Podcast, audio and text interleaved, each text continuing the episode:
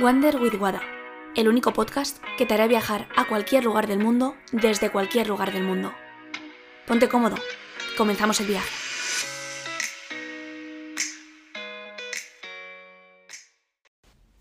Hoy tenemos con nosotros a María Hernández Alcalá, bioquímica especialista en nutrición y salud pública.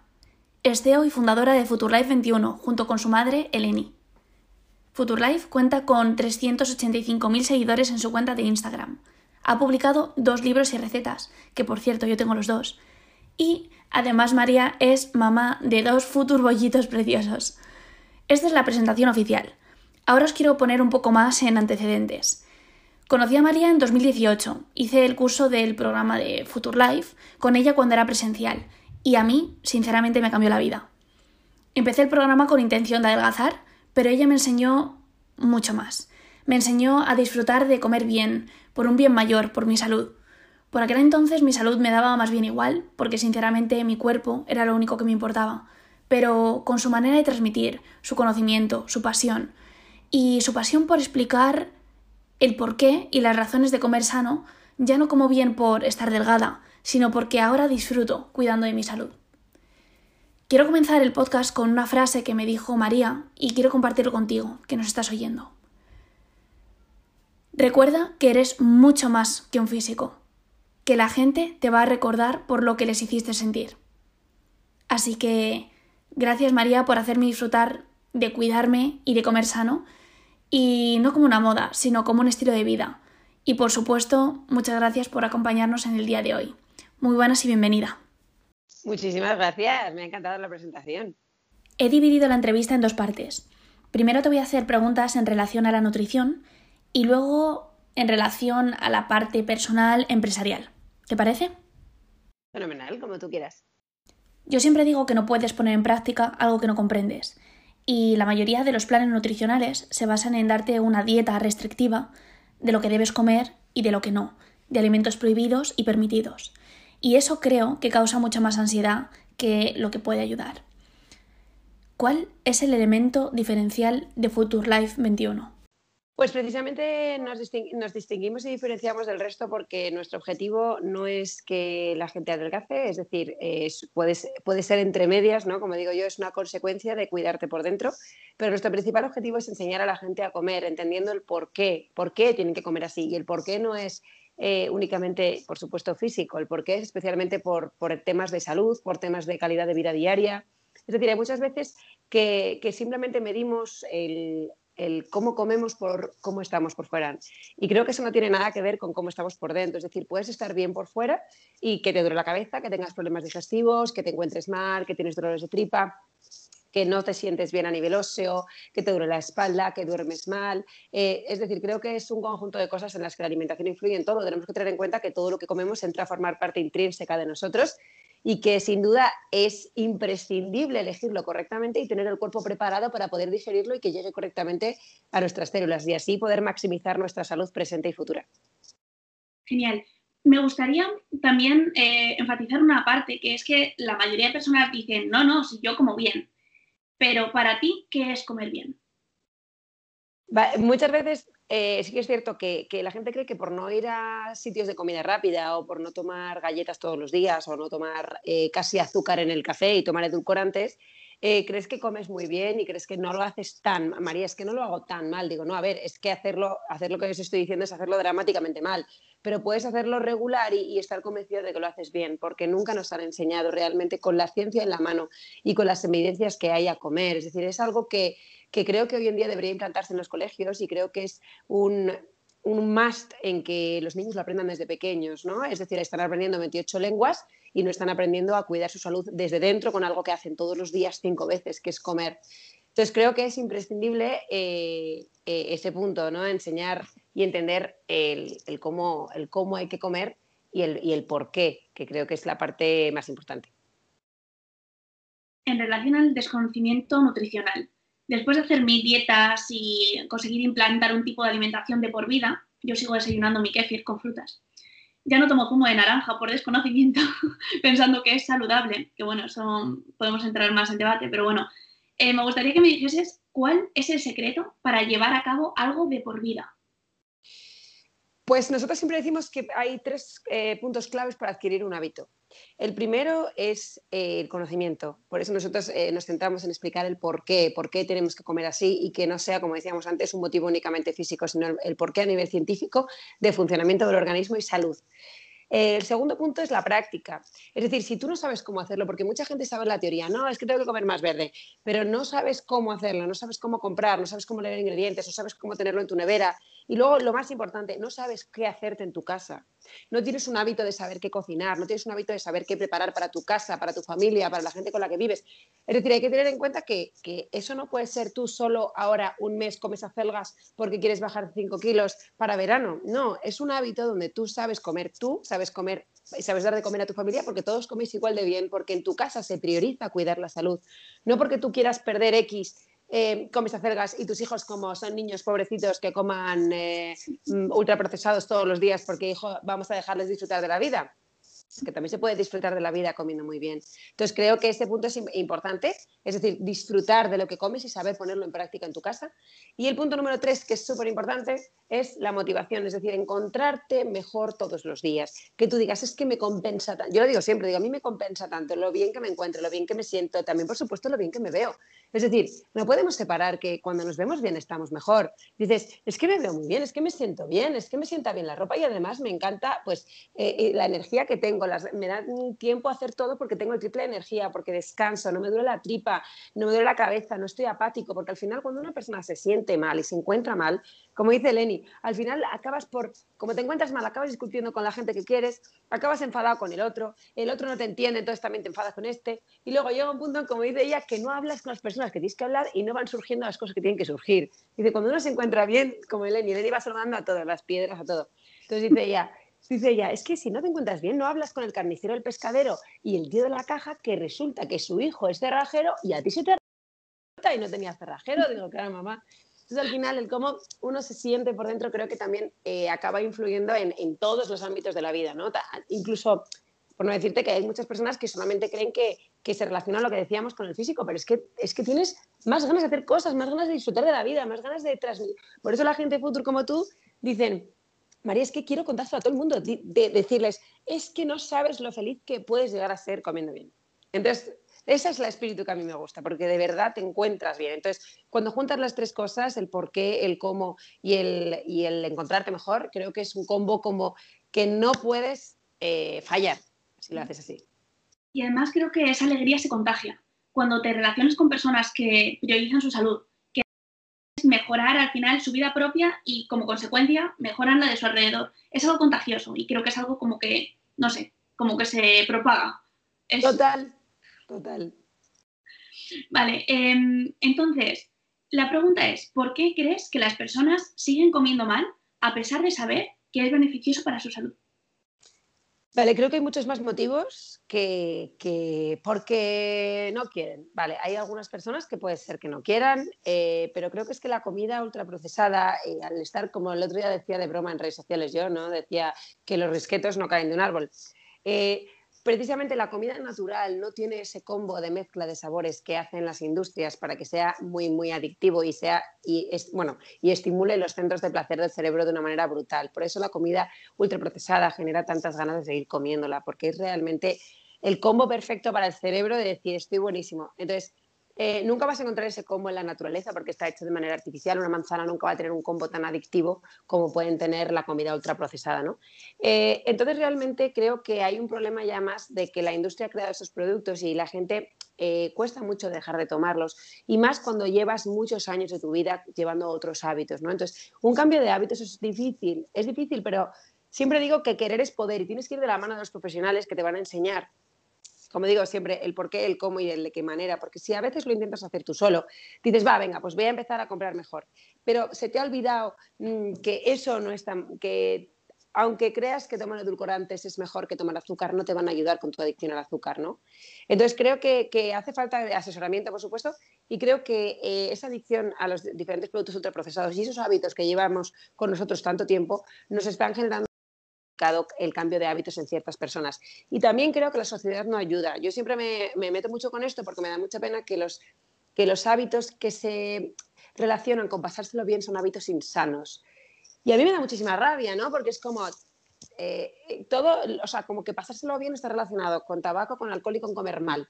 Entonces digo, ¿pero por qué? Pues si podemos, podemos disfrutar muchísimo. Bueno, los buffets que hay en mi casa, cada vez que viene alguien que mi madre se dedica a hacer una comida futur brutal, la mayor parte de, gente muchísimas veces no fuma y no, bebe, y no bebemos y nos lo pasamos fenomenal, no pasa nada estamos juntos, lo importante es eso, no tanto los malos hábitos, ¿no? Igual que mm, yo disfruto el triple yéndome a la montaña eh, con mi familia y llevarme mi bocata futuro, me llevo, me llevo un tupper muchas veces, o me llevo mi tupper y mis historias una mañana entera paseando por el campo, viendo las cosas, que mm, una tarde comiendo horrible tirado en un sofá, que también lo puedo hacer un día puntual, cosa que lo de comer horrible mucho, mucho a la vez no, pero mm, eh, tirarme en un sofá a ver una peli me parece fenomenal, pero que hay que intentar eh, favorecer los hábitos saludables y no linkar que los únicos momentos de pasarlo bien están ligados con cosas que no son sanas, porque lo único que estamos haciendo es favorecer que la población tenga hábitos muy insanos y que a la larga no les viene nada bien para su salud.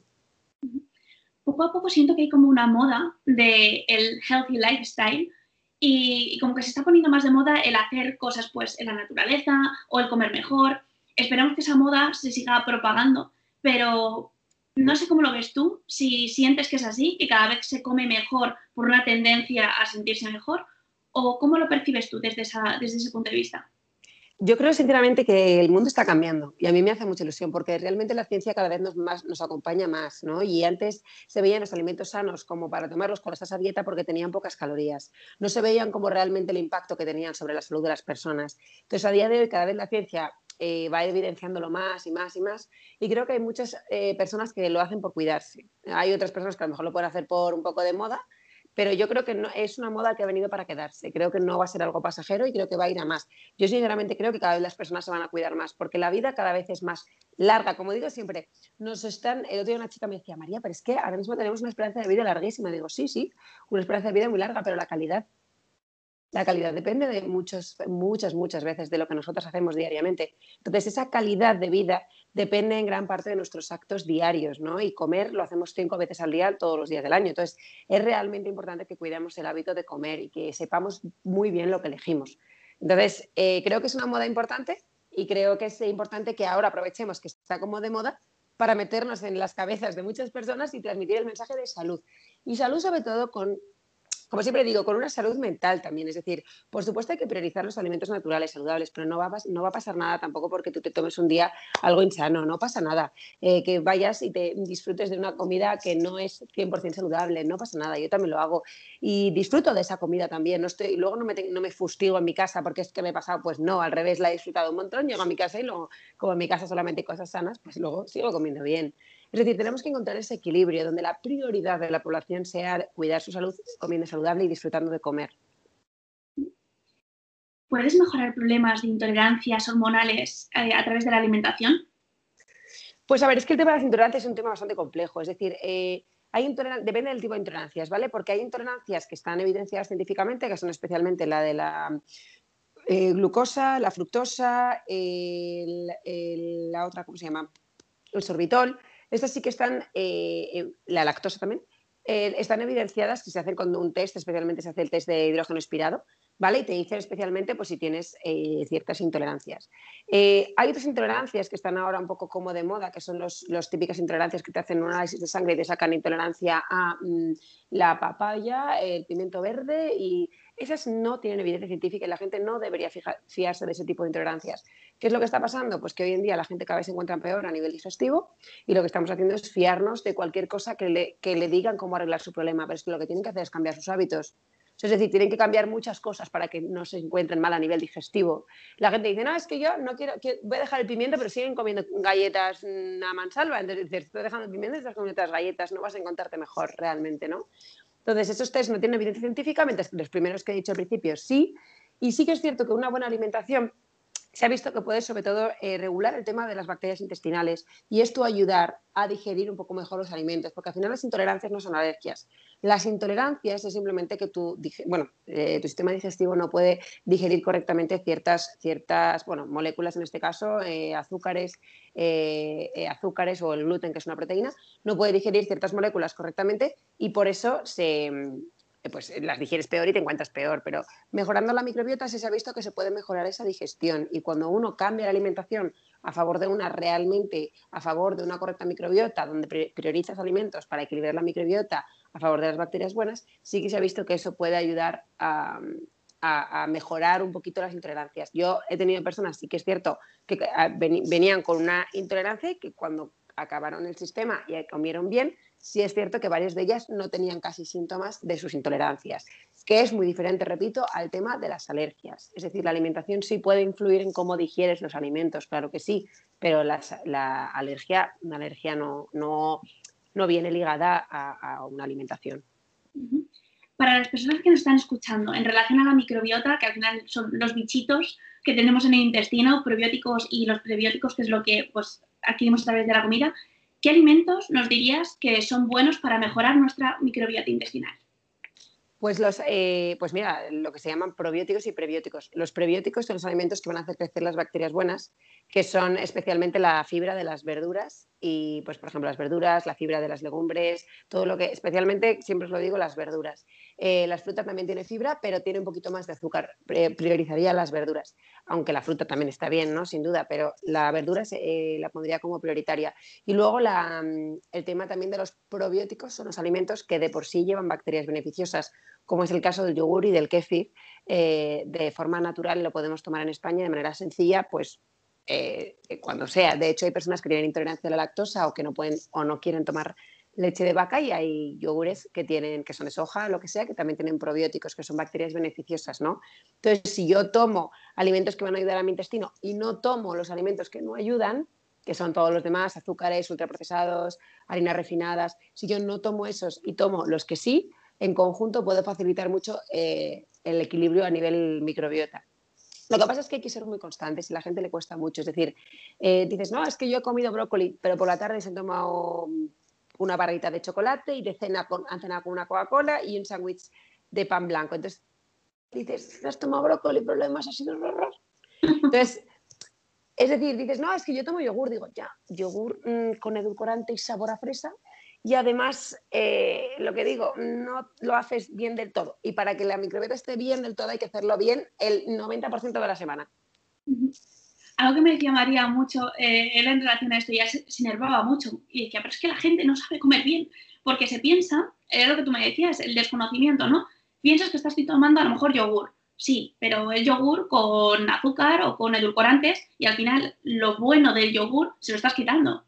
Eh, no, es que se, no es que se lo estés quitando, estás dándole probióticos al intestino, sí, sí, pero le estás dando también eh, azúcar a tu paladar, le estás dando edulcorantes y le estás dando eh, almidón, bueno, en el caso eh, tienes muchas veces em, almidón añadido y dices mm, todo eso que no es necesario, no es natural y tu cuerpo lo necesita y que a la larga, como dices tú, el efecto de los probióticos pues pueden que no tengan tanto impacto porque tu paladar y tu intestino está recibiendo también mucho azúcar, con lo cual a la larga no favoreces el crecimiento de bacterias buenas más que, o sea, mm, mm, lo que dices tú, pues un para, para unas tostas. Vale, y bueno, nosotras tomamos kefir, bueno, casi todas las mañanas y eso al final, eh, si queréis eh, tráfico de kefir, además ella me dio el mío, el que tengo en casa, lo sigo cuidando como mi hijo. Sí, sí, es lo más, yo también tengo el mío. es la mascota de la familia. Pero bueno, em, en relación a lo que has dicho eh, del azúcar, ¿por qué se produce adicción a la comida? A ver, la verdad es que es un tema bastante controvertido porque el azúcar no está considerado em, como adictivo.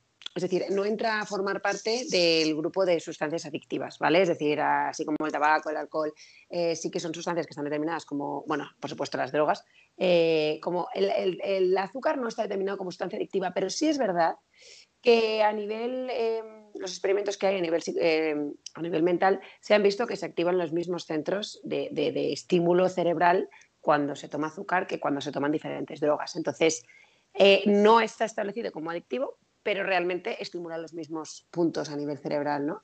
Y realmente el azúcar principalmente, ¿sabes el, motivo por el que el azúcar estimula estos, estos puntos? El motivo es por supervivencia, es decir, a nivel genético, cuando tomabas azúcar era bueno porque era meterle al organismo eh, diferentes, bueno, meterle al organismo sustancias que le iban a permitir tirar y que el organismo tuviera energía. Entonces, eso activaba a nivel cerebral esa sensación de placer para que tú no, para que siempre que pudiera el, catanca, como digo yo, comiera, comiera azúcar y, y, eso le permitiera mantenerse vivo, ¿no? Porque el azúcar es el principal fuente de energía eh, para el organismo. Lo que pasa es que, claro, en la época de los tatancas, ese azúcar venía principalmente de frutas, verduras y no tenían. Entonces, cuando lo tomaban, también les generaba una activación del placer, ¿vale? Para poder, y entonces seguían comiendo esos alimentos almidonados con azúcar, como fuera, pues yo que sé, las patatas, la zanahoria. ¿Qué pasa a día de hoy? Que eso se ha multiplicado por 100.000. Entonces han cogido eh, y han concentrado en altísimas cantidades, entonces ahora se estimula muchísimo más fuerte porque la concentración de azúcar de los alimentos ultraprocesados es mucho mayor, con lo cual la persona tiene una sensación de, felicidad altísima cuando toma, cuando toma azúcar. Pero es algo, eso es un mecanismo genético, eh, el tema de, generar esas ganas de seguir comiendo. Eh, ¿Qué es lo que se puede hacer? Pues sinceramente, yo siempre digo que lo mejor para intentar reducir esa adicción al azúcar es quitar totalmente los, sabores dulces de tu día a día, es decir, nada de edulcorantes de ningún tipo, nada de azúcar de ningún tipo y que lo más dulce que tomes sea la fruta.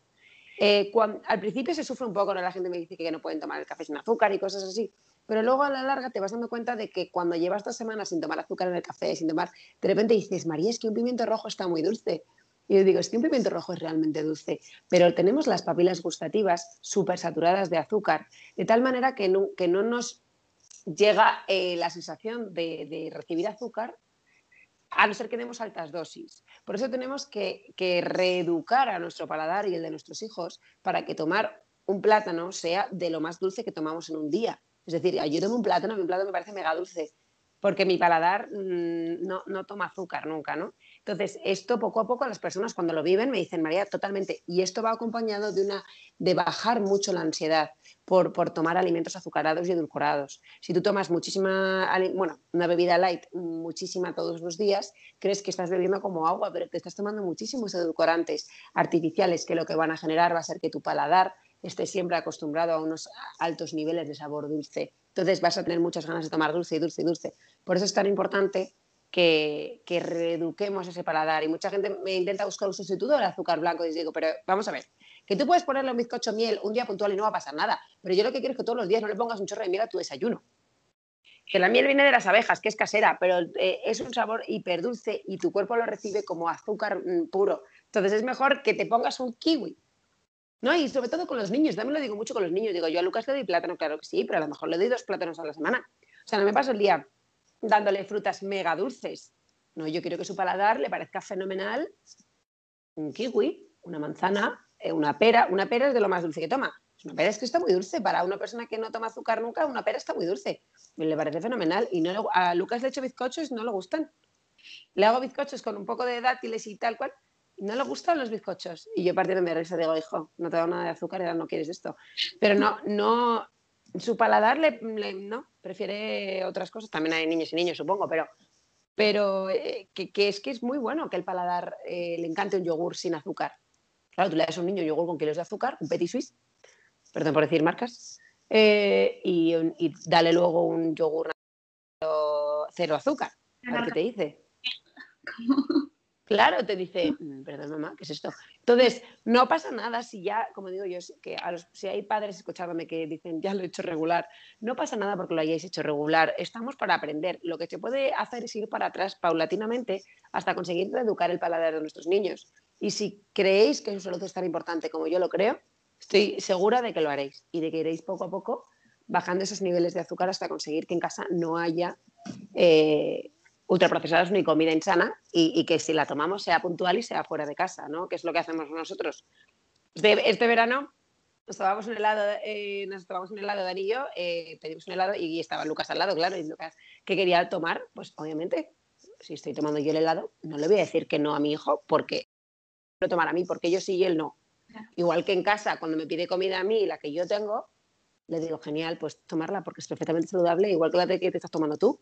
Entonces, ese ejemplo, tanto en casa como fuera, va a transmitir también ese equilibrio a nivel mental que necesitan los niños. Es decir, no significa que no vayan a poder tomarse un helado, significa que los hábitos de la familia son saludables y de vez en cuando tomamos un helado.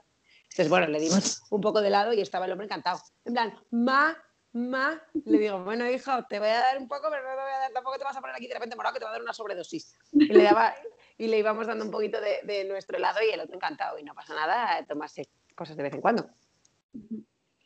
Vale, ahora vamos a cambiar un poco de sección, vamos a hacer como un juego y es, ¿qué le dirías a?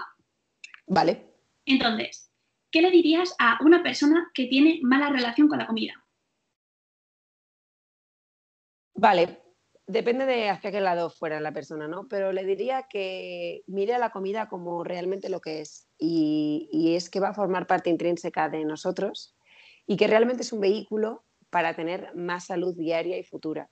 Que cuide el único sitio donde tiene que tiene para vivir, que es su cuerpo, y que en vez de lanzarse mensajes feos, tanto para un lado como para el otro, que abrace el cuerpo que tiene y que lo cuide. Entonces, que en el momento en el que quiera cuidar su cuerpo por dentro, va a empezar a disfrutar de hacerlo. Y, por supuesto, a cuidarse desde dentro. Le va a ayudar a que luego esté bien por fuera.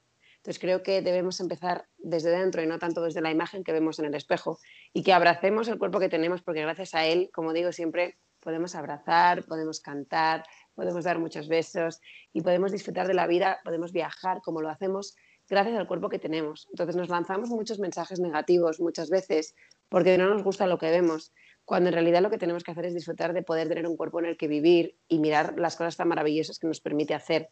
Y como única casa donde vas a vivir, debes cuidarla mucho. Y solo tienes esa. Entonces, eh, le diría que, que intentara cambiar ese chip, aunque puede que cueste al principio, nunca, nunca, nunca se va a arrepentir por haber cambiado el chip y haber priorizado su salud desde dentro y, va, y, disfrutar de, la comida, ¿no? que nos puede traer muchísimas muchísima felicidad, pero también cuando alguien tiene una mala relación con la comida puede traer también mucha frustración. La siguiente pregunta que tenía para ti es, ¿qué le dirías a una persona que no disfruta comiendo? Comiendo sano. Comiendo en general, que no le gusta comer o que come solamente lo único que le gusta. Vale, pues eh, bueno, pues le diría que primero que no tiene, por qué gustarnos todo, que no pasa nada si no te gusta todo, pero que las cosas que, que elija, que intente que sean lo mejor para él o ella, ¿no? Y sobre todo que, pues un poco como le digo también las embarazadas a principio del embarazo, me dicen, María, es que no puedo comer nada, es todo horrible y solo me apetece comer comida insana. Pues siempre les digo, mm, intenta elegir lo más sano dentro de lo que, de lo que te apetece. Y entonces, por lo menos, lo, lo que poquito que, que elegimos que sea bueno para nosotros. Vale. ¿Qué le dirías a una persona que no es capaz de conseguir su peso ideal y se frustra? Le diría que la gente no le va a tener en cuenta por su peso lo primero. Es decir, eh, que nadie te va a decir, hola, ¿cómo estás? Súbete a la báscula, ah, sí, es verdad, estás mejor. Que nadie va a acordarse del número, si dos kilos arriba, dos kilos abajo, nadie se va a acordar. Y que si tiene, si tiene un sobrepeso de 10 kilos, de 20 kilos, que no se agobie, que comiendo saludable, llevando una vida activa, el peso va a ir bajando con una normalidad mucho mayor y que cuanto más nos frustremos, más cortisol genera el organismo y más difícil es perder ese peso, si es lo que quiere perder, ¿no? Entonces le diría que no se frustrara, que disfrutara de cuidarse y sobre todo que no lo vea como algo a corto plazo, como un objetivo de aquí a, cinco semanas. Siempre lo digo, esto es una carrera de fondo, es una carrera de fondo en la que hay que disfrutar del camino. No es un sprint de aquí a dos semanas tengo que ver X número en una báscula. Las básculas las deberían tirar por la ventana y, y que lo único que valiera fuera cómo se ven y se sienten ellos en el espejo, con la ropa, porque muchas veces cuando uno come bien no ve tanto el cambio en la báscula y dices, María, pero es que tampoco he bajado tanto, pero es que me noto tan bien. O sea, mis pantalones me quedan muchísimo mejor, la forma de mi cuerpo es muchísimo mejor, pero eso es lo que vale.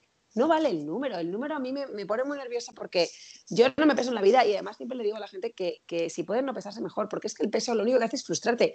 Tú te levantas por la mañana y te ves bien y dices, ay, me veo estupendo, ay, pues la verdad es que me queda fenomenal este pantalón. Y estás como súper contenta y de repente dices, bueno, me voy a pesar. Y de repente ves que estás igual o incluso subido un poco. Es que te amarga el día Digo, pero ¿cómo puede ser que hace, o sea, que, el número que ves ahí te pueda amargar un día entero? Digo, mm, de verdad, tirarla por la ventana, tira por la ventana a la báscula. Si tú te acabas de ver monísima, te acabas de pintar ideal, te has puesto el pelo y te amarga el día, que te amarga el día, y digo, vamos a ver, por favor, mm, tiramos la báscula por la ventana ya. Y lo único que importa es cómo tú te ves y cómo tú te sientes. Lo demás, ¿qué más da? Dices, si me veo bien, la verdad, ¿para qué te voy a engañar? Y hay gente que a lo mejor no se ve bien del todo, no pasa nada, pues dices, como no me veo bien del todo, pues yo sigo disfrutando de cuidarme y poco a poco, y haciendo deporte, pues poco a poco iré iré mejorando, ¿no? Por supuesto, si, si me cuesta bajar esos últimos kilos que quiero bajar, primero tienes que plantearte si tu cuerpo quiere estar ahí, ¿no? Porque a veces pasa que dices, María, es que yo me meto, mido eh, uno, por ejemplo, yo mido unos 70, mido unos 70, y dices, y es que yo quiero pesar 50 kilos. Vale, yo peso 60, o sea, para que os hagáis una. Quiero pesar 51.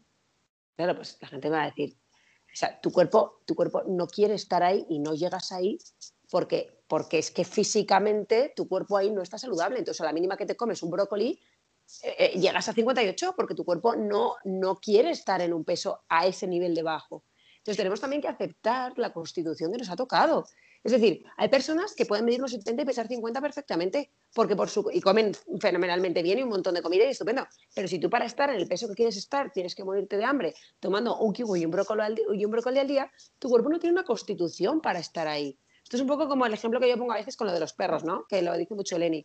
Dices, hay labradores maravillosos, galgos maravillosos y tenemos pomeranian maravillosos pues cada uno tiene una constitución y el Pomeranian no va a poder estar nunca como un labrador porque el Pomeranian sería un, un Pomeranian enfermo si está como un labrador. Y si el labrador pretende quedarse como el galgo, pues sería un, un, labrador enfermo también. Entonces, cada uno tiene que aceptar la constitución que le ha tocado. Y a lo mejor no queremos las piernas de, una manera de grande y no queremos no sé qué, pero es que te ha tocado que tú no eres de pierna delgada, pues hija, lo asumimos, no pasa nada, quiero mis piernas pues nada, pues me voy a poder poner un tipo de pantalón que le queda bien a la gente que tiene más cinturita. No pasa nada, quiérete, búscate las cosas buenas. Pues mira, tengo la suerte de que tengo la pierna más ancha, pero luego tengo una cintura más pequeña. Ah, mira tú. O sea, quédate con lo bueno de ti y como digo siempre, quiérete tal cual eres. No te compares con nadie, por favor. tenemos que parar de compararnos. Las redes sociales hacen mucho daño. Te pasas el día, te pasas el día como comparándote con el otro, a ver si eh, ves que esta chica tiene los brazos más delgados. Pues mira, hija, los tendrá como los tenga. Pues mira, qué monos los tiene, qué suerte tiene. A mí me toca usar el brazo más grande. Pues nada, hija, disfruta de tu brazo grande, no pasa nada. Es que al final somos mucho más admirables cuando, somos, cuando nos aceptamos. Yo siempre le digo a la gente, vive como quieras que se te recuerde. ¿Qué quieres? ¿Que te recuerden como una persona que se pasaba la vida comparándose, sufriendo, triste, agobiada? Eh, que lo que decía antes, que, hay que estarle, que hay que estarle siempre mm, eh, intentando sacarle los puntos positivos, o quieres ser tú esa persona que ayuda a los demás, que eres ejemplo para los demás, que, te ven y dicen, es que ¿cómo lo haría Guada? Pues que Guada sonreiría y diría que me quisiera. Pues tienes, ayuda a los demás a quererse y, y empieza por quererte tú y lo que digo siempre, hasta que tú no te quieras y te aceptes como eres, no vas a poder ayudar a los demás a que ellos se quieran y se acepten, ¿no? Que yo creo que es lo más importante. Totalmente. Me, enrollo mucho, pero es que me vengo muy arriba con estas cosas. Mm, es que me encanta, porque al final es lo que vende María. O sea, María no vende, no sé, nutrición, vende mentalidad, que es quererte, aceptarte y mejorar tu vida, ser tu mejor versión. Y creo que esto es muy necesario. Así que yo estoy encantada de que lo digas. Pues es compartir todo esto y, a cuanta más gente llegue, mucho mejor, porque, no sé, siento que es la forma de cambiar el mundo con este tipo de mentalidad, de hacer bien, empezando por ti mismo y compartiéndolo con los demás. Bueno, que yo también me enrollo. Eh, siguiente.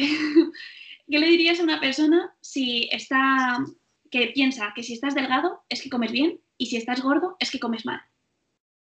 Bueno, pues eso, que un aspecto físico no es un indicativo de salud bajo ninguna condición. Es decir, mirad la mayor parte de niños que veis en la calle, cómo están todos delgados. Bueno, en España hay muchísimos niños delgados y eso no significa que coman bien. Y por supuesto, eh, que obviamente no digo que los niños estén, estén malitos, pero que un, indicativo de salud no es el aspecto físico. Muchas personas pueden estar muy delgadas y tener problemas de salud. Y muchas personas, lo que digo, cada vez eh, hay más evidencia científica de que incluso personas con normo peso están desarrollando condiciones relacionadas con el sobrepeso por culpa más de los hábitos y no tanto del peso que, que tienen. ¿no? Entonces, eh, diría que, que el peso no lo es todo, por favor, y que lo menos malo de comer mal es engordar. Necesito que esa frase de verdad entre en las cabezas de las personas. Lo menos malo de comer mal es engordar, porque la gente siempre me dice, el otro día hablaba con un compañero y me decía, María, es que no tengo tiempo ahora para hacer tu dieta. Y decía, primero, mi dieta, te quiero matar lentamente, esto no es una dieta. Y punto dos, digo, si no tienes tiempo ahora que estás hasta arriba de trabajo, de la vida, de tal, en momentos de máximo estrés, tal, digo, es justo ahora cuando tienes que ayudar a tu cuerpo con, con nutrientes para dormir bien, para pensar más, para que en un momento de máximo estrés tu cuerpo esté al 100% y no te reviente el cuerpo de radicales libres que favorecen aparte el envejecimiento. O sea, es el momento más importante de cuidarte. Y no es que tengas que cuidarte puntualmente porque tienes una boda, porque, tienes un, porque llega el verano, sino que tienes que ser un hábito principal en tu vida y luego, como digo, a lo mejor antes de verano quieres cuidarte un poquito más de hacer más deporte, o, pero ya lo, tienes, ya lo tienes instaurado dentro de ti. Entonces creo que, que eso es importante comer bien y cuidarse es una prioridad, no es una opción. Total, yo lo digo siempre. Total, es que, a ver, he aprendido de ti, pues estas cosas al final se me quedan. Bueno, eh, siguiente. ¿Qué le dirías a una persona que dice, esto es orgánico, esto es bio, esto es saludable?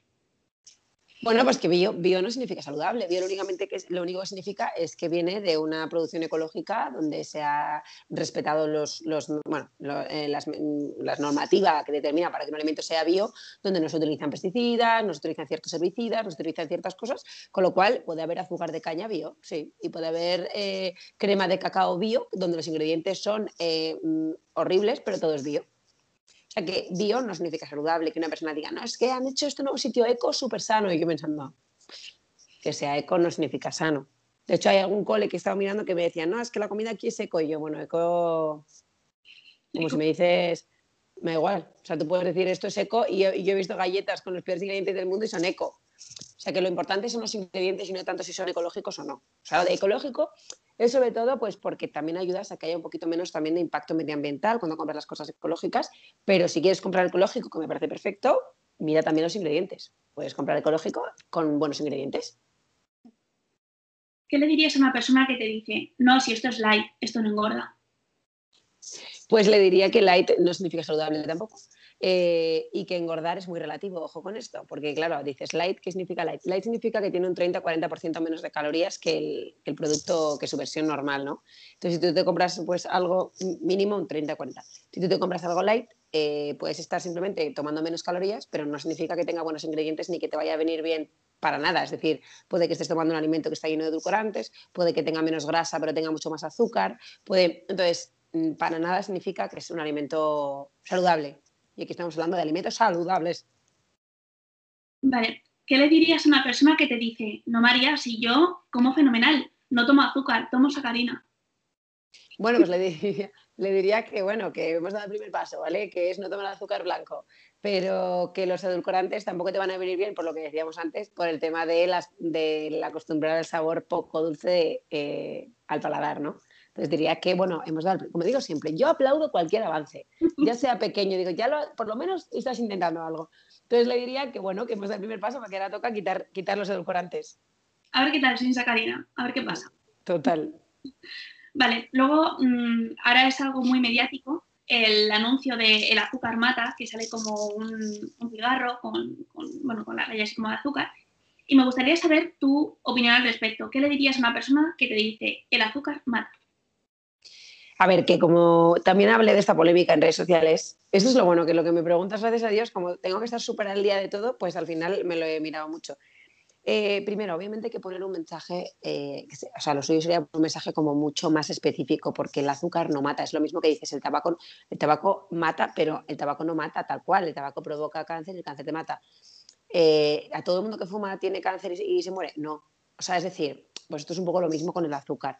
Eh, cada vez hay más evidencias de que tomar azúcares, especialmente bebidas azucaradas y productos ultraprocesados, está más ligado al desarrollo de enfermedades que te pueden matar. Entonces, es un poco largo, como digo yo, el título para... Entonces, ¿qué pasa? Que en este tipo de campañas, lo hablaba el otro día con Dani, en este tipo de campañas hay veces que hay que ser muy, un poco ir a saco para que a la persona le llegue el mensaje, ¿no? Y que básicamente le cale que azúcar no. Entonces, mm, especificar eh, lo único que hace es que el mensaje se disperse. Pero en realidad es cierto que habría que haber especificado un poquito más, pero ah, lo único que hace es que el mensaje se disperse. Y sí que es cierto que, no es tanto el azúcar, el azúcar como tal, sino se refiere eh, 100% a azúcar refinado, azúcar de las bebidas azucaradas, de los alimentos ultraprocesados, y que hay que favorecer que la población reduzca su consumo, sin duda alguna. Y, por eso, pues también eh, todas las medidas que se puedan implantar yo siempre digo que nunca se va a saber cuáles son. Bueno, hay estudios indicando que el subir el impuesto a las bebidas azucaradas y los alimentos ultraprocesados sí que la evidencia dice que baja el consumo de estos productos, con lo cual cualquier avance a mí me vale. Eh, que, que yo creo que a lo mejor sería enseñar nutrición a la población, pues sí, eh, reduciríamos gastos en sanidad, entre otras cosas, y como digo siempre, podríamos intentar bajar el precio de los productos saludables. Yo creo que esa sería una de las mejores iniciativas. Pero, pero cualquier paso para mí ya es un, avance. Hablábamos además de este, de este punto, de, subir el porcentaje del, IVA a, pues, productos azucarados.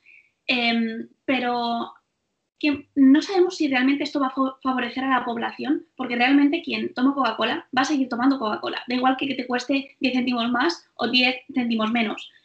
Es un avance, sí, en relación a la salud, pero a lo mejor en vez de encarecer esos productos, una medida podría ser que los productos saludables fuesen más accesibles para todo el mundo. No sé. Sí, como bien te he comentado antes, yo también creo que una de las mejores maneras es bajar el precio de los productos saludables. Lo que pasa es que, como te contaba, la evidencia científica sí que ha hecho estudios de que cuando se aumenta el precio de los, alimentos ultraprocesados, la gente los compra menos. Con lo cual, este es un, yo creo que es una medida bastante buena. Igual que con el tema del tabaco, es decir, eh, no es que quiera comparar el azúcar al tabaco, pero creo que la gente entiende mejor el ejemplo. Eh, el tabaco, cuando subió el precio, eh, la mayor parte de gente se iba comprando. sobre todo porque pues, la gente que, que consume tabaco es que necesita el tabaco, ¿no? Eh, pero ha habido un, alto porcentaje de personas que se han planteado el dejar de fumar porque es que se dejaban un pastón. Entonces, eh, hace daño a veces, como digo yo, hace daño cuando te tocan el dinero. A mí lo que me da menos es que digo, ¿en serio, tío, vas a dejar de fumar principalmente porque te cuesta mucho dinero? Digo, podemos priorizar un poco la salud un poquito más, ¿vale? Eh, que te, parece más importante el dinero que tu salud. Pero me da igual, como digo siempre, el fin me da igual. O sea, mientras o sea, el objetivo por el que lo hagas me da igual mientras vayamos a favorecer que la población consuma menos productos que no les vienen bien para la salud. Entonces, sin duda te diría que sería mejor pues, lo que estás comentando tú y yo creo que principalmente enseñar a la población a comer sería una de las mejores medidas. Por favor, en todas las escuelas. Contrataciones de María, Bueno, eh, ¿qué le dirías a una persona que piensa que la salud es suerte, que la enfermedad te toca o no te toca? Que tiene parte de razón. Es decir, sí que es cierto que, hay enfermedades que se, vinculan, por ejemplo, el cáncer se vincula en un altísimo porcentaje a hábitos, pero hay un pequeño porcentaje, no te sé decir exactamente, pero creo que es un, un 15-20%, que es genético pero hay un altísimo porcentaje que tiene que ver, bueno, genético o aleatorio, ¿no? Es un poco azar. Y luego hay un porcentaje muy, muy alto, creo que es como un 80%, que está ligado a, los hábitos. Eh, es igual que el problema cardiovascular. El problema cardiovascular tú puedes tener una cierta tendencia o puedes tener un poco de azar, pero principalmente son hábitos. Y esto hay una evidencia clarísima eh, a nivel científico, ¿no? Eh, diría que, mm, sin duda, lo que digo, hay un poquito de azar en la probabilidad de desarrollar problemas de salud, pero vamos a, como digo yo, vivimos en el siglo XXI, ha habido unos avances bestiales a nivel, a nivel nutricional, se sabe muchísimo a nivel científico, entonces yo prefiero tomar todo lo que dice la ciencia con buenas evidencias de mi lado, aprovecharme del año en el que vivimos con todo lo que se sabe para ir a favor de la salud, a favor de tener una buena calidad de vida, que para mí es lo que más, más, más, más valoro en la vida, es mi salud y la de mi familia. Prefiero tomarme todas estas medidas y que vayan a favor a, como digo, y reducir así la probabilidad de desarrollo de problemas. ¿Puede pasarme? Claro que puede pasarme, pero la probabilidad baja mucho. Si la mayor parte de la población, como digo, priorizara los hábitos saludables, baja muchísimo la probabilidad de desarrollo de problemas. ¿Que te puede pasar? Pues sí. Hay mucha gente que no ha fumado en su vida y tiene un cáncer de pulmón. Y dices, pero ¿cómo puede ser? Eso es, lo bonito, lo que tú transmites, que si está en tu mano y puedes evitarlo, ¿por qué no evitarlo? no es que puedas evitarlo, es que todo lo que esté en mi mano, pues voy a hacerlo. Y si luego me pasa, como digo yo, pues digo, pues, pues mira, yo puse todo de mi mano y disfruté mucho del camino. Pero, pues eso. O sea, lo que digo, comer muy bien no te, no te hace inmortal en absoluto. Pero mientras tanto, como digo yo, me hace vivir una vida presente con una calidad muy buena y espero, como digo, reducir la probabilidad de que me pasen cosas en un futuro. Genial, me encanta. Vale, bueno, pues pasamos de sección a otro. Ahora vamos a hacer, ¿qué prefieres? ¿Esto o lo otro y por qué, ¿vale? En relación a tus preferencias. Eh, te pongo dos ejemplos y tú me dices cuál y por qué te gusta más. Por ejemplo, leche de vaca o de cabra. Uf, a mí, ¿no? Vale, pues de vaca. ¿Por qué? Porque la de cabra está un poco fuerte y para leche me gusta más de vaca, pero el queso me gusta de cabra. Vale. ¿Bebida de soja o de avena? Soja. ¿Por qué? Porque es menos dulce que la de avena. La de avena no sabe demasiado dulce. Vale. ¿Aguacate o crema de cahuete? O aguacate 100%. ¿Colirro o Futur Pizza? Uh, Futur Pizza. Vale. Voy a cortar porque si no tengo aquí un montón de cosas y podemos tirarnos hasta, vamos, un montón de tiempo. Voy a pasar a la parte más personal y la parte más business. Tuya. Vale. Vale. Dime qué es lo mejor y lo peor de esta parte. Entonces, ¿qué es lo mejor de ser madre y lo peor de ser madre? Uh, pues mira, te lo sé decir claramente. Lo mejor, lo mejor es que todos los días corroboras lo, mm, que lo más maravilloso mm, que has hecho en tu vida es crear a esas criaturas. Eso para mí es, o sea, te llenan de alegría, de, mm, te llenan de todo todos los días. Yo todos los días digo, es que no puedo ser más feliz, es que yo ya pensaba que era la persona más feliz del mundo, y dices, pero es que ahora ya voy a explotar. O sea, el nivel de felicidad es brutal, con lo cual yo eso no lo cambiaría por nada en el mundo. Con lo cual, para mí lo mejor es esa sensación diaria de tener a mis niños.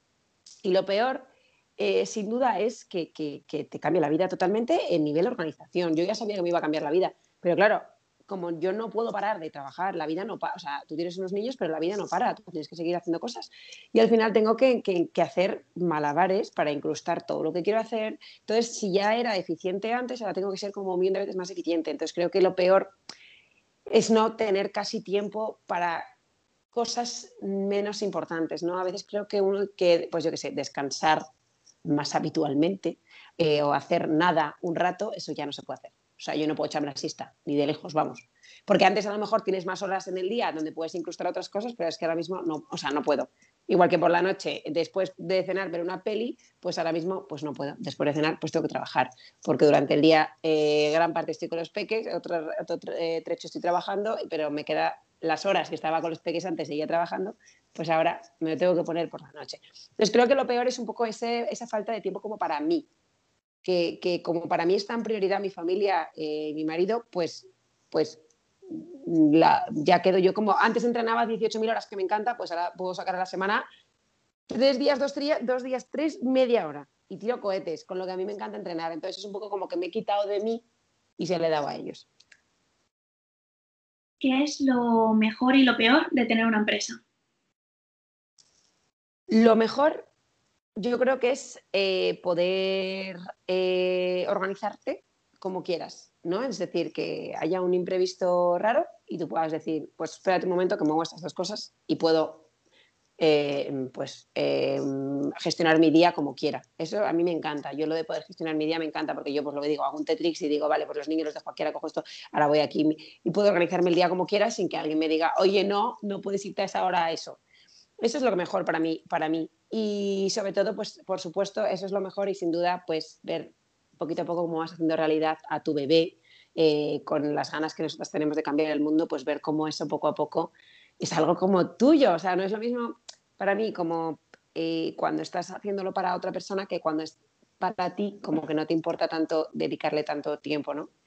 Y lo peor es que no puedes, no puedes parar. Eso es lo peor. Lo hablo muchísimo con mi, con mi gente y ellos me lo dicen a mí, María, es que no sabes. Y digo, es que no sé. O sea, no sé. El otro día un amigo mío me comentaba que había dicho que no a una empresa porque, porque iba a sentirse tan, tan importante en la empresa que no iba a poder parar de pensar, ¿no? Y, y, que había dicho que no. Y dice, yo no puedo, me decía, yo no podría hacer lo que haces tú porque yo no paro de pensar. Entonces, no tengo descanso, no sé descansar, no sé. Entonces, estoy en formato aprendizaje y eso yo creo que a todo el mundo que me escuche, que tenga una empresa, lo sabe, que es que no puedes parar. Entonces no, no tengo fines de semana, no, o sea, no tengo fines de semana de relax absoluto. A lo mejor un martes me da y digo, mira, hoy voy a estar estas dos horas y hacer nada. Que para mí no, hacer nada es cocinar y hacer una foto. Es decir, es no hacer nada relativo.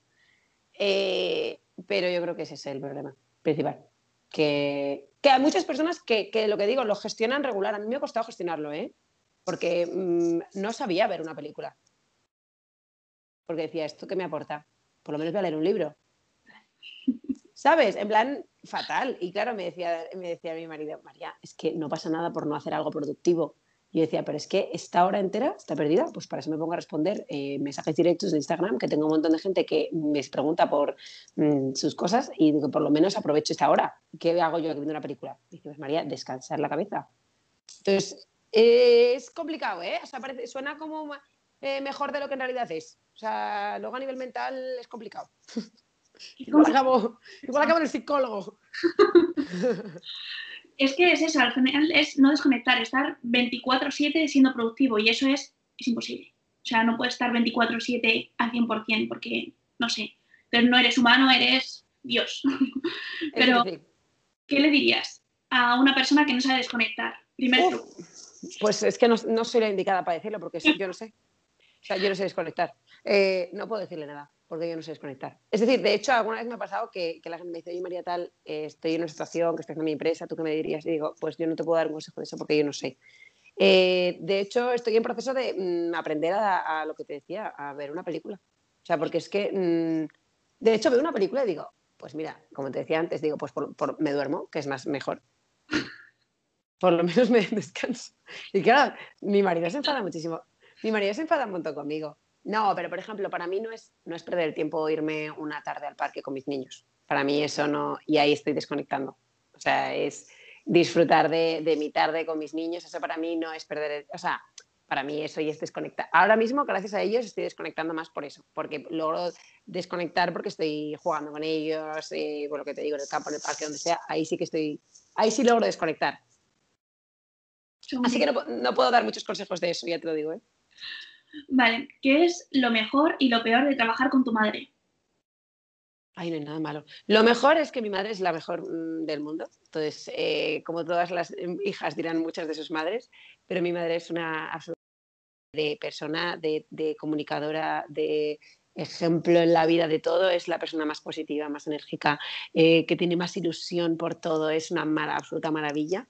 Con lo cual, trabajar con ella es, es maravilloso porque ella no tiene, además, siempre lo digo, que no tiene nada de, de orgullo, con lo cual ella además eh, cree firmemente en mis decisiones y nunca las cuestiona, siempre me dice, pues María, yo creo que tú crees esto y, entonces a lo mejor me dice, yo además también soy muy de, entre las dos decidimos hacia dónde va Future Life y ella es una absoluta maravilla de, persona y me encanta lo que me transmite y confía en mí 100% y no cuestiona mis cosas. Igual que yo le digo, oye, dame tu opinión, no lo que tú digas, digo, no, pero quiero que me digas tú. Entonces es una compañera maravillosa y yo no puedo decir nada malo de ella. Y lo malo de trabajar con ella yo creo que no hay nada malo eh, porque nosotras tenemos mucha confianza la una en la otra, pero respetamos totalmente el área en la que cada una es mejor. Con lo cual no tenemos nunca, nunca, nunca, prácticamente nunca nos peleamos ni nos enfadamos por nada. Eh, de hecho, es un gusto por eso. Si no, no llegaríamos donde estamos, si nos hubiéramos tenido que enfadar tanto. Yo creo que lo único malo es el principio, ¿no? Que, que tienes miedo. Dices, jo, con lo bien que me llevo con mi madre, igual me, mm, meterme en una empresa con ella es fatal. Pero yo creo que eso ha sido lo único malo al principio, ¿no? Pensar que, que igual se iba a romper todo. Es como cuando, como cuando mm, te estás liando con un amigo, ¿no? Que dices, tío, es que era muy amigo mío, igual la lío parda. No puedo decir nada porque a mí me pasó. Digo, es mi amigo, igual la lío parda o igual acabo pues casada con hijos. Pues mira, me ha pasado también eso. Entonces, al final yo creo que es eso. dices, no sé si voy a, va a traerme problemas familiares o voy a crear una empresa que vaya a ir muy bien. Entonces yo creo que es, hay que luchar. Los miedos son barreras que hay que saltárselas de vez en cuando para ver qué tal. Me encanta. Vale, al dirigir ciertas tareas em, hay, que hacer para que la empresa vaya bien. ¿Qué tareas se te dan mejor a ti y cuáles se te dan peor? A mí se me da muy bien, em, sobre todo pensar hacia dónde, o sea, pensar nuevos proyectos. Eso me gusta mucho y se me da, y se me da bien, creo.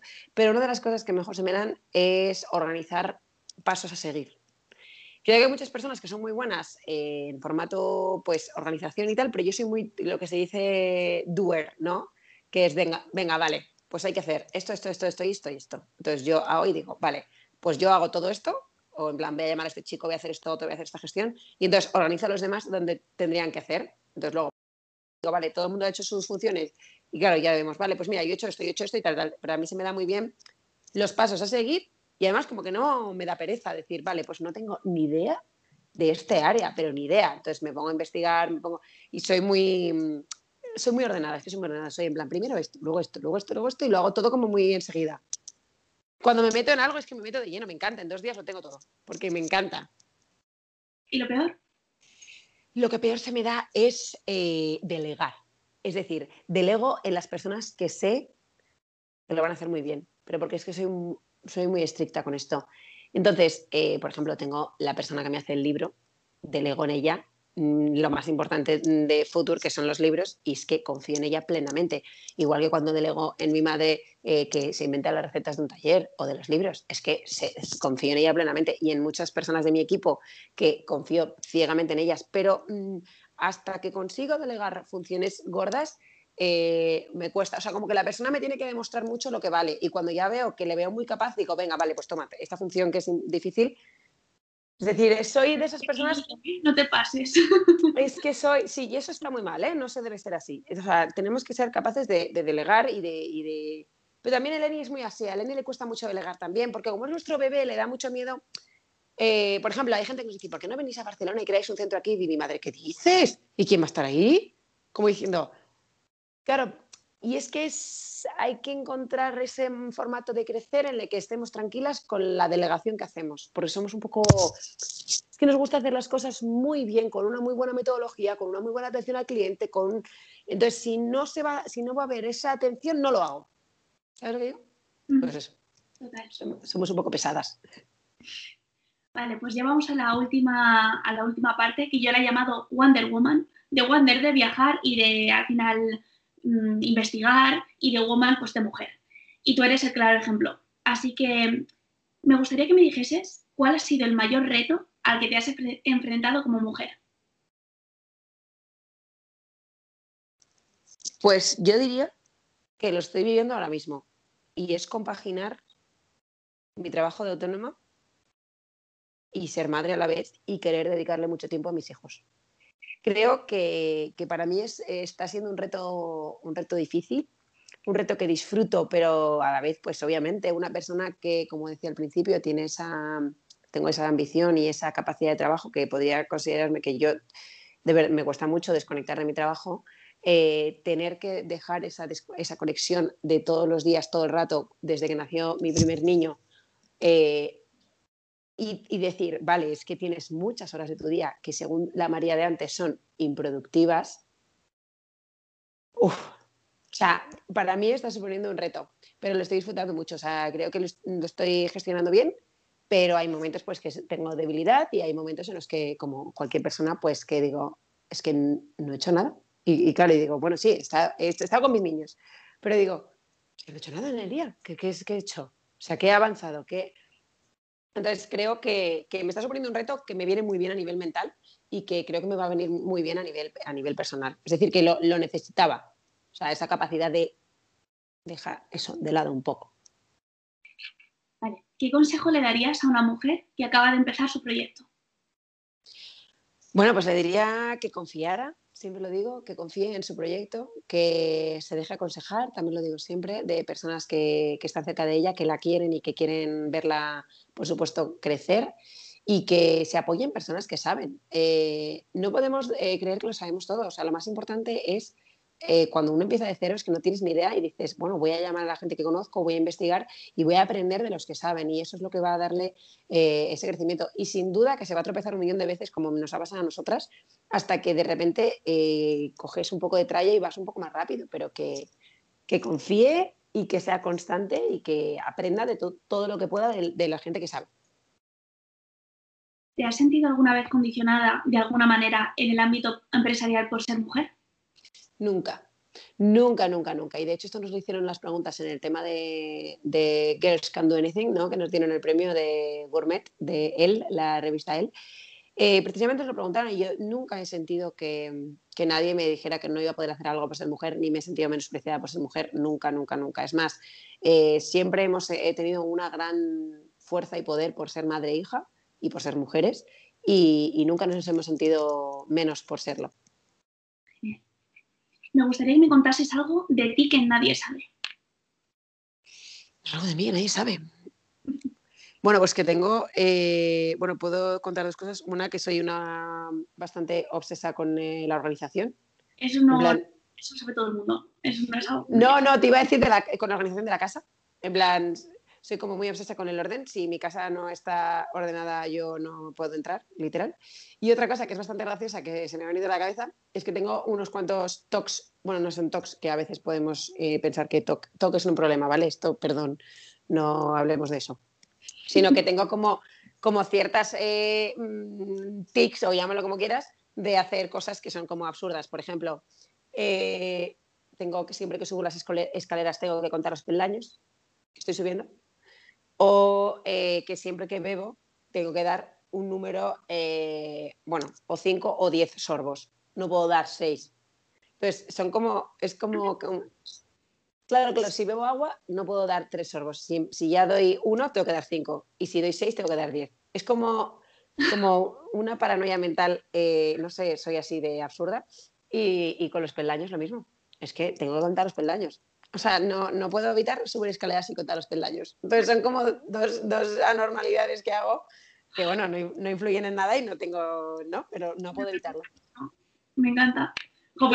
ojalá todos los TOCs fueran eso, ¿no? No, bueno, por eso que TOC es una enfermedad, que perdón por haberlo dicho, porque no me refiero, bueno, una enfermedad es un problema mucho más grave que tener dos manías.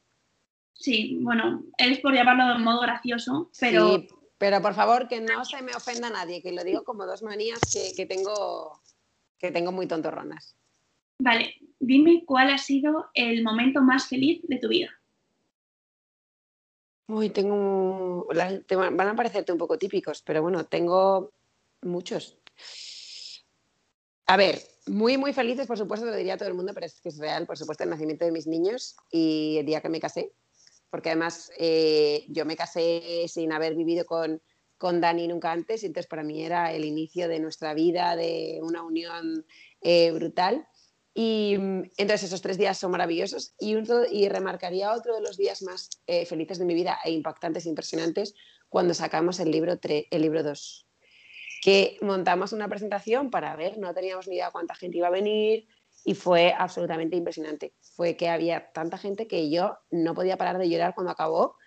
No podía parar de llorar diciendo, pero ¿cómo puedes, o sea, escúchame, decía, pero ¿cómo puede la gente estar esperando dos horas para que yo les firme el libro? Yo, que soy, que soy la pringada de, de, de la vida, ¿no? Me, me acuerdo un amigo mío de la uni y me decía, estoy alucinando que la gente espere dos horas porque tú recibes el libro. Tú, que te, vienes a mi, que te vienes a mi casa y estás ahí descalza diciendo tacos e idioteces en el sofá. Y yo pensando, oye, no me pongas a tantos tacos. Pero claro, me decía, de ti. Y yo que soy una persona que digo, pues como cualquiera de las personas que venían, decía, es que como si estuvieras tú aquí sentado.